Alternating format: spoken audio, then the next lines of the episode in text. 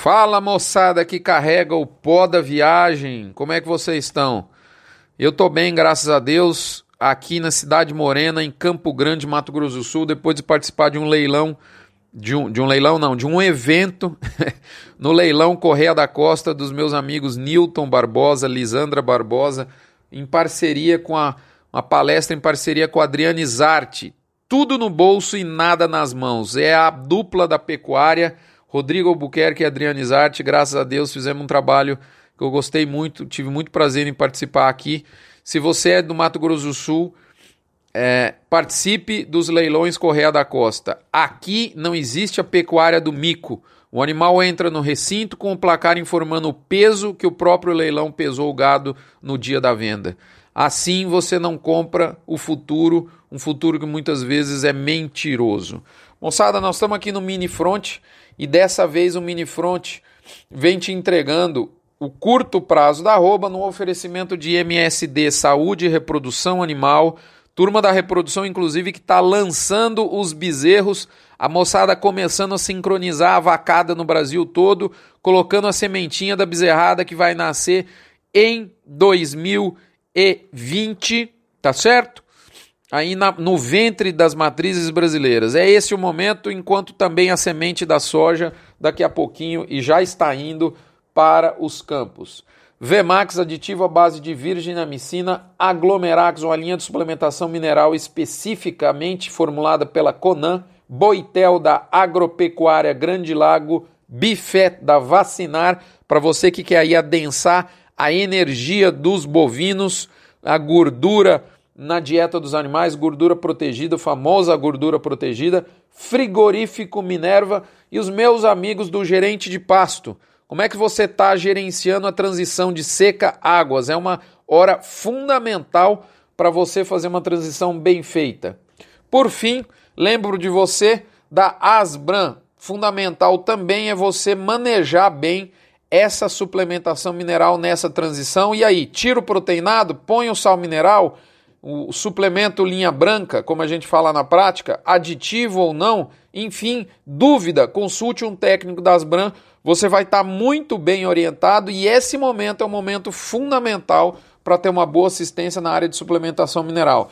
Período de transição, precisa de técnico na fazenda, Asbran é o local para você achar uma turma excelentemente treinada para te dar esse suporte. Moçada, do ponto de vista de curto prazo da arroba, o trieiro bovino é absolutamente o mesmo. Nós, nessa semana, embolsamos mais 80 centavos na nossa guaiaca, porque a arroba média do boi gordo no país foi para 150 reais com 69 centavos, enquanto a da vaca ficou em 140 com 12 centavos. Novamente, no nosso radar não há nenhuma praça em queda, com destaques de variação positiva por conta do continente de Minas Gerais. Minas Gerais não é um estado, é um continente. Mato Grosso do Sul, Dourados, Campo Grande, sul da Bahia, Paragominas, onde é que vai parar o boi do Pará? Preço firme demais no Pará, moçada. Sul do Tocantins, Acre, Espírito Santo e Rio de Janeiro. Dados, como você sabe, da sempre boa Scott Consultoria, adaptado pelos números de abate do IBGE na metodologia do Front, elaborada e entregue a você toda semana. Para completar, nós renovamos novamente a máxima nominal do indicador Exalc B3, que agora aponta para 162 centavos, opa, 162 reais com 20 centavos na condição à vista Valor esse batido na última segunda, dia 30 de setembro, no Boi Comum em São Paulo. Tá virando carne de vaca esses dias agora, o tal do renovar o recorde nominal do indicador. A gente o que a gente está querendo mesmo, né, São Pedro? Manda para nós chuva e manda para nós aí a nova máxima real do indicador, né? Isso que a gente quer. Esse sim é o foco. O movimento de recuperação está consolidado e maduro. Nesse momento, eu diria que seu driver fundamental é a melhoria do atacado que a gente está observando nas últimas semanas. Essa melhoria, notadamente no atacado com osso, segue sendo suportada por três fatores: uma produção menor, menos oferta de boiadas e vacadas gordas no spot, drenagem excelente do que é produzido via exportação e nesse momento melhoria leve no mercado interno. A carne está nas máximas do ano, repetindo níveis de janeiro e abril, e arroba segue o mesmo embalo. Quem, por outra sorte, começa a abrir o bico é o varejo, que inicia, ainda que timidamente, uma tentativa de repasse ao consumidor final a ver a continuidade da sua queda de margem. Faz parte, nada que machuque esse elo, perto do pelo que já passa o produtor desde 2015. Em geral, os extremos da cadeia sofrem mais. Bem-vindo à vida. Ontem mesmo conversei com um amigão de uma loja de carne né, do Mato Grosso do Sul e ele me disse que deve iniciar algum repasse. E é isso que a gente está vendo mesmo. Ele está certinho. Nada também que vai mudar a vida dele nem do consumidor que está atrás de uma carne de qualidade. Mas, enfim, cada elo tem que preservar sua, sua margem. Em resumo, a onda de recuperação da arroba virou gente grande, tal como o passo de Ema. Não é passo de Galizé, não. Essa, essa onda de recuperação tá igual o passo de Ema. Faz parte dessa, dessa, desse momento do movimento de recuperação alguma paradinha técnica para respirar, ou seja, o mercado vai seguir firme, mas potencialmente sem novas máximas em alguma dada semana. Inclusive, eu diria que isso já ocorre em algumas praças, mas o cenário do todo, claramente, em nível Brasil, ainda é de recuperação. Houve um fluxo de compra um pouco melhor nessa semana, é saída do confinamento do segundo giro. A gente viu isso em Goiás e São Paulo, por exemplo. Nada que assuste, não precisa alvoroçar.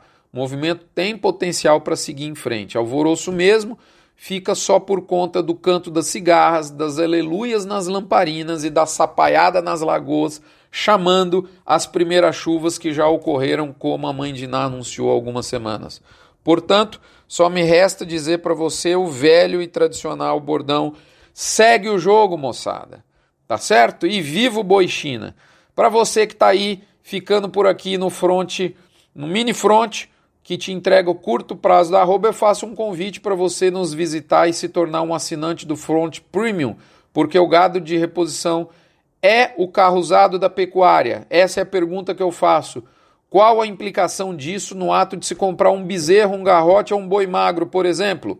Como se defender? Você que é comprador. É isso que eu trato, é disso que eu levo você a refletir e, é, eu vou ficando por aqui, agradecendo mais uma vez a minha amiga Adriane Zarte, do Personal Pack, o Manejo Nada nas Mãos, Leilão Correia da Costa, Newton Barbosa, Lisandra Barbosa, a turma do Campo Grande, Mato Grosso do Sul, Cidade Morena, pessoal da Embrapa, meus amigos lá de Campo Grande, um abraço a Mariana de Aragão, ao Guga Pereira, enfim, a gente tem muitos amigos e a gente começar até a falar nome, a gente vai causar alguma, alguma injustiça né? Já estou lembrando de muita gente da Embrapa, mas se eu for começar a falar, esse front vai demorar muito tempo.